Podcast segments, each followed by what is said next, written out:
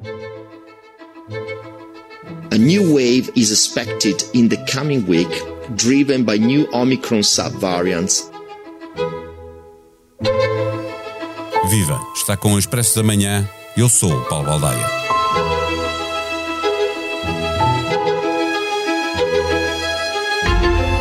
A Organização Mundial de Saúde avisou no final do verão que o epicentro da pandemia de Covid-19 tinha voltado a ser a Europa. Os especialistas temem que, também em Portugal, novembro e dezembro sejam meses de um crescimento exponencial de novos casos e internamentos. A experiência diz-nos que quanto mais tarde atuamos, mais tempo se demora a baixar os números e isso significa sobrecarga para os hospitais do Serviço Nacional de Saúde e mortes que poderiam ser evitadas. Mas como se convence uma população cansada das máscaras e dos avanços e recuos que o lobo vem aí outra vez? Se nos disseram que tínhamos de aprender a viver com a doença, que as vacinas e os casos positivos nos dariam imunidade de grupo, que pelo menos evitariam os casos mais graves, se tivermos de retomar os cuidados básicos, como se convence a população que é preciso voltar a fazer um esforço para proteger os mais vulneráveis? Neste episódio, conversamos com Manuel Carmo Gomes, professor de Epidemiologia da Faculdade de Ciências da Universidade de Lisboa e membro da Comissão Técnica de Vacinação. O Expresso da Manhã tem o patrocínio do BPI. Conheça as soluções BPI para investimento, poupança ou reforma mais sustentável. Saiba mais em bpi.pt. Banco BPI SA. Registado junto do Banco de Portugal sob o número 10. Viva professor Manuel Carmo Gomes. Eh, eh, agora é muito difícil ter uma estimativa próxima da realidade, porque não há obrigação de fazer testes, de comunicar resultados positivos, de ficar em casa um número determinado de dias, mesmo quando se testa eh, positivo. Ainda assim, é possível perceber o que é que está a acontecer com a Covid-19? Está efetivamente a aumentar? Uh, pensamos que sim. Uh, tem toda a razão. Neste momento, o número de casos não significa quase nada. Desde o dia 1 de outubro, quando a linha 24 deixou de prescrever uh, as receitas para teste, o número de casos praticamente deixou de ser representativo daquilo que realmente temos. o nosso principal guia neste momento são as hospitalizações e os óbitos. Em termos de hospitalizações, confirma-se que está a haver um aumento gradual do número de hospitalizados. Eh, números muito concretos. Ao longo de todo o mês de setembro e até meio de outubro, nós tínhamos menos de 400 pessoas em enfermaria Covid. Neste momento já estamos perto das 500. Em termos de cuidados intensivos, também aumentámos. Tivemos mais de um mês com menos de 30 pessoas em cuidados intensivos. Neste momento estamos com 34. Felizmente não é um aumento muito grande, mas tem sido um aumento persistente. Uh, e nós sabemos que o, o, os internados em hospital, uh, o seu número responde com algum atraso relativamente ao número de casos. Uh, Agora, o que é que se está a passar uh, com a Covid? Um, a, a, a Omicron, que é a última variante da Covid, desdobrou-se, desmultiplicou-se numa série de subvariantes, são dezenas delas, que têm todas em comum conseguir fugir aos nossos anticorpos os anticorpos que nós já tínhamos devido à vacinação ou devido a termos sido infectados, estas novas subvariantes fogem, têm mutações que lhes permitem fugir. Há uma em particular de que vamos todos ouvir falar muito nos próximos tempos, que é a BQ1, Barco Quando 1, BQ1. A BQ1 vai dominar provavelmente a Europa e a América do Norte. A França é o primeiro país europeu que já tem 50% de novos casos pela BQ1. Os colegas do Instituto Ricardo Jorge estimam que em Portugal teremos ultrapassado já os 20% de casos pela BQ1. E o que é que a BQ1, o que é que nós sabemos sobre ela? Não sabemos muito, mas existem más notícias e boas notícias. Eu vou começar pelas más notícias. Como já disse, a BQ1 tem capacidade de fugir aos nossos anticorpos. Nós, portanto, nós é extremamente contagiosa e nós podemos com muita facilidade ser infectados, mesmo que já tenhamos tido uma infecção anterior uh, pelo, pelo SARS-CoV-2, pela de, de Covid. Outra má notícia é que ela tem capacidade de fugir às terapias uh, de uh, anticorpos monoclonais. Uh, portanto, os, o, as terapias habituais uh, não são muito eficazes contra a BQ1. Em relação a, e é de esperar, evidentemente, que ela venha a causar um impulso no aumento do número de casos, combinado com a chegada do frio, as pessoas a passarem mais tempo em recintos fechados e mal arejados, a presença da BQ1 vai impulsionar o aumento do número de casos. E nós veremos isso refletir-se nos hospitais, como já lhe disse, e já começamos a ver isso.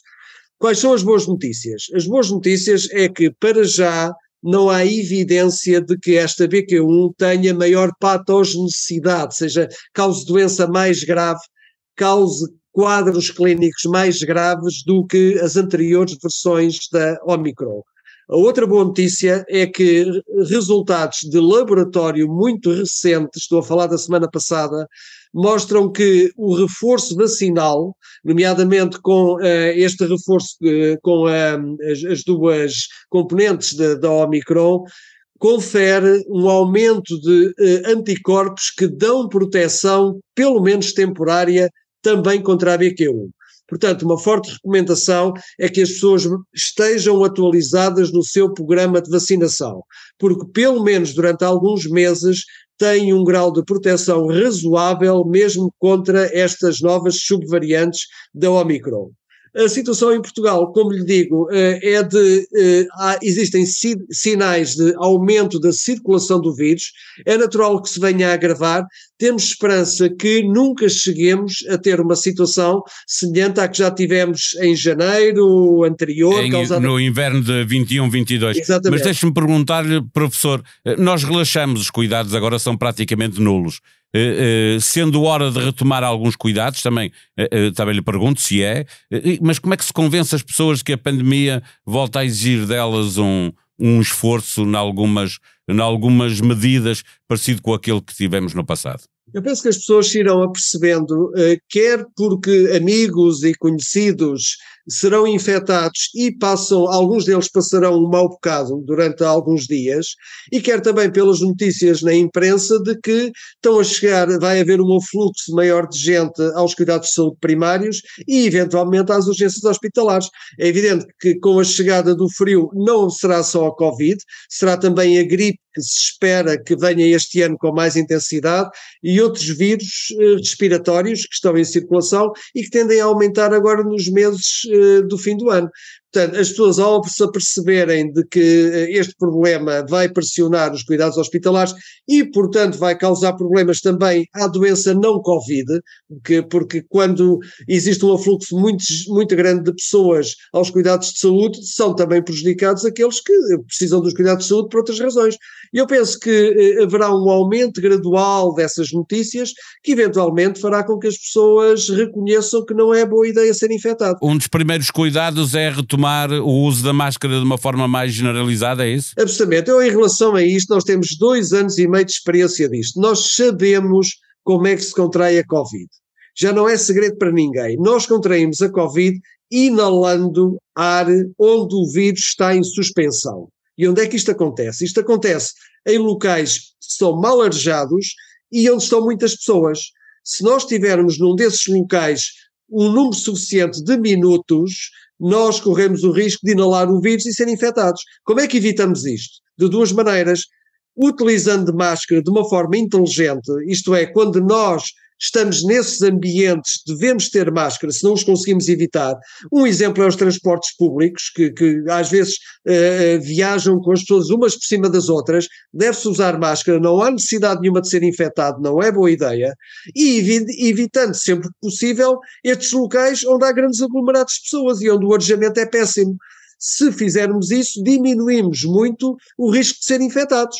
Uh, e eu penso que é uma medida que não tem consequências para a nossa vida social normal, não tem consequências económicas significativas e que nós podemos fazê-lo. Utilização das máscaras de forma inteligente e evitar os grandes aglomerados de pessoas. Portanto, as regras são as mesmas. Já não é segredo como é que se é infectado por este vírus. Ainda assim faz sentido recuperar o grupo de, de, trabalho que aconselha eh, o governo e, aliás, com sessões públicas que ajudam também a esclarecer ou a alertar eh, a população? Eu penso que sim. Eu penso que temos que continuar a monitorizar o que é que se passa com este vírus.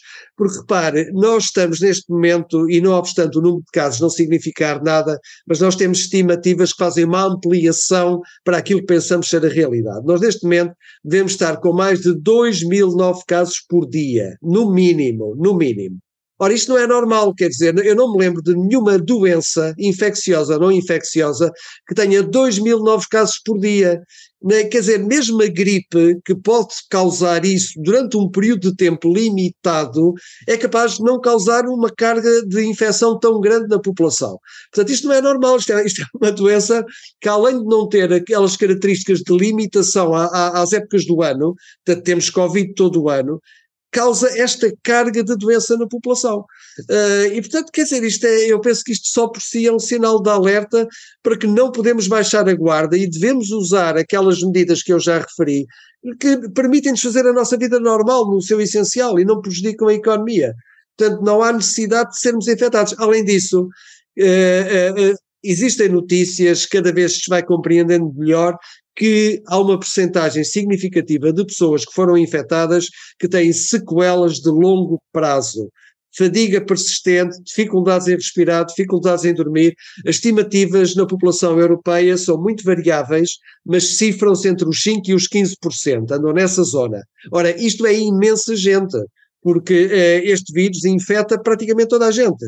E, portanto, termos 5 a 15% de pessoas com eh, sequelas que não sabemos bem quais serão as consequências no médio e longo prazo, não é boa ideia. Portanto, não é boa ideia ser infectado por este vírus. Se pudermos evitar, devemos evitar.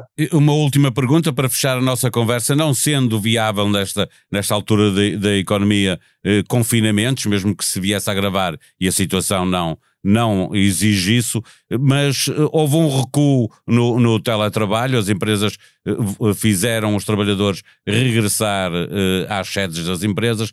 Seria boa ideia ponderar no inverno um recurso maior ao teletrabalho? Ponderar, sim, sem dúvida, desde que o teletrabalho não tenha um impacto negativo muito significativo na vida da empresa. Eu acho que isso, isso são armas que nós temos e que devemos sempre tê-las preparadas caso a situação o justifique. Eu, como digo, neste momento a pressão hospitalar ainda está muito leve no que respeita à Covid, mas está a aumentar. Se houver um sinal de que as coisas se agravam significativamente, com prejuízo também da doença não Covid, eu acho que essa é uma das armas que devemos ter preparadas, eh, para além de todas as outras que, que sejam necessárias. Mas eu, eu, eu, repito que eu tenho esperança que não venhamos a, a, assistir àquilo que vimos nos meses de janeiro anteriores. Deixa-me dar o exemplo, eh, não com, o exemplo de França, da Alemanha e da Europa Central. Eles tiveram uma grande subida de casos com a BA5, não foi com esta BQ1, mas também já tinham a BQ1. Uh, e não houve, um, houve, houve, uma grande subida do número de casos, houve grande pressão hospitalar, mas neste momento uh, o número de casos está a diminuir em toda a Europa Central. E, portanto, isso significa que, apesar de tudo, com a proteção que a população já tem, devido à vacinação e à infecção anterior, talvez nós não tenhamos uma situação tão aflitiva como aquela que já assistimos. Mas temos que estar sempre preparados para o pior, não é? É tempo de ouvir o podcast Bloco do Leste. No seu recente discurso no Clube de Valdai, em Moscovo, Vladimir Putin falou durante mais de três horas de armas nucleares, do Ocidente, do mundo multipolar, da década decisiva que se avizinha Olhar para o discurso do presidente da Rússia e descodificá-lo é essencial para se perceber o posicionamento do país neste conflito e perante o mundo que o rodeia. Uma conversa de Martim Silva com Sandra Fernandes, cientista política e especialista em relações internacionais da Universidade do Minho sobre o Brasil para ouvir no podcast O Mundo a seus pés, vai ser difícil conseguir consensos para uma agenda governativa e reconciliar uma sociedade dividida em que cada facção tem pouca vontade de ouvir a outra. Em conversa moderada por Pedro Cordeiro, Rita Figueiras, professora de Comunicação Política na Universidade Católica, Renato Lessa, catedrático de Filosofia Política e Manuela Goxa Soares, jornalista do Expresso. A sonoplastia deste episódio foi de João Martins. Vamos voltar amanhã. Até lá, tenham um bom dia.